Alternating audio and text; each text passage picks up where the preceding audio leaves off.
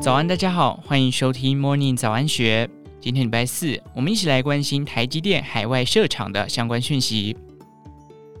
台积电正式宣布，德国的建厂计划将与欧洲车用晶片大厂英飞凌、恩智浦、博世合资设立公司。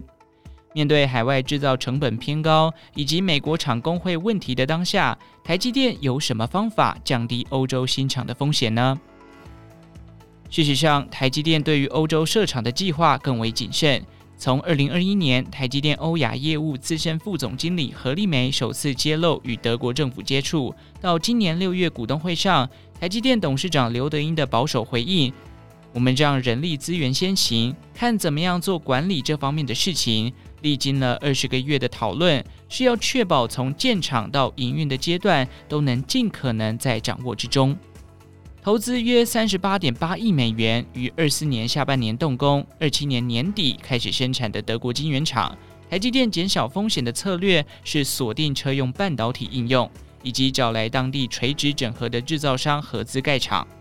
选择德国的关键因素就是看上他们在全球具有举足轻重地位的汽车产业。刘德英在股东会期间的回应说明车用半导体的特殊性。也就是对于零缺陷的极致要求。自策会资深产业分析师何新宇据缺陷率说明，多数车用的晶片缺陷率要求低于十亿分之一的量级，远低于工业级晶片小于百万分之一，消费类晶片可容许小于千分之三的标准。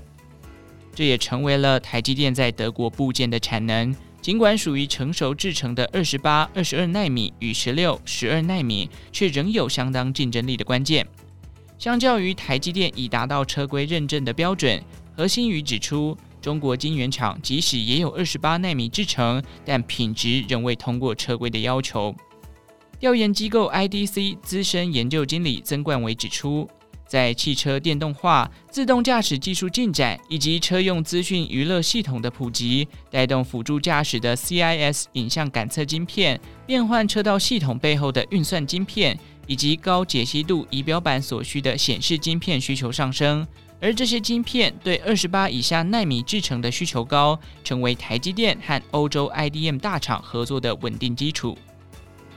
另外，车用零组件的长寿特性也成为了台积电德国厂的另一个利基。何新宇说明，一辆车使用都在十五年左右，车厂对晶片也有后续维修库存的要求。车用晶片开发五年，但会要求持续供货十五年。相较于消费性晶片，车用晶片更长的生命周期，渴望转换成台积电长期的订单需求。去年，台积电车用计微控制器业务开发处处长林正明就指出，根据台积电内部估算，车用半导体全球市场从二一年的四百一十亿美元，到三零年可望达到一千三百五十亿美元。当中，辅助驾驶、汽车电气化等各项目平均年复合成长率都超过了百分之十六。相较之下，根据台经院资料显示，消费性电子用半导体今明两年的成长率都只有百分之四点五上下。锁定机会之余，也必须克服营运上的挑战。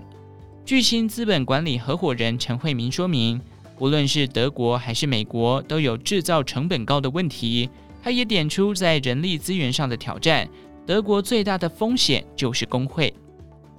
对此，合资伙伴被视为台积电面对德国工会挑战的解方。在德国，英飞凌、恩智浦、博世都有厂，跟当地的工会也都很熟。微曲科技总经理吴金荣指出，透过让三家公司持股三成，合资成立 ESMC 的做法，让他们把 ESMC 的问题视为自己的问题，协助降低与当地供应链合作的障碍。然而，德国人力短缺的现况，吴金荣直言，这将是台积电无可避免的问题，可能会请博世或者是英飞凌帮忙。此外，吴金荣进一步指出，当地政府的支持是台积电德国发展的极大助力。德国厂投资大约一百亿欧元，德国政府不惜花大钱要投资五十亿欧元。相较于美国补助状况悬而未决，德国政府明快的投资补助，确立了台积电德国厂更好的发展起点。而巨额资金的挹注背后是地缘政治的驱动，欧盟希望提升欧洲半导体产业的愿景。然而，海外晶圆厂始终有高于台湾的成本挑战。陈慧明直言，受到地缘政治的影响，台积电多处海外晶圆厂的设立，未来随时间拉长，产能占比扩大，资本支出的持续投入，将会逐渐反映在台积电的财务报表上。以上内容出自《金周刊》一三九一期，详细内容欢迎参考资讯栏下方的文章连结。最后，祝福您有个美好的一天，我们下次再见。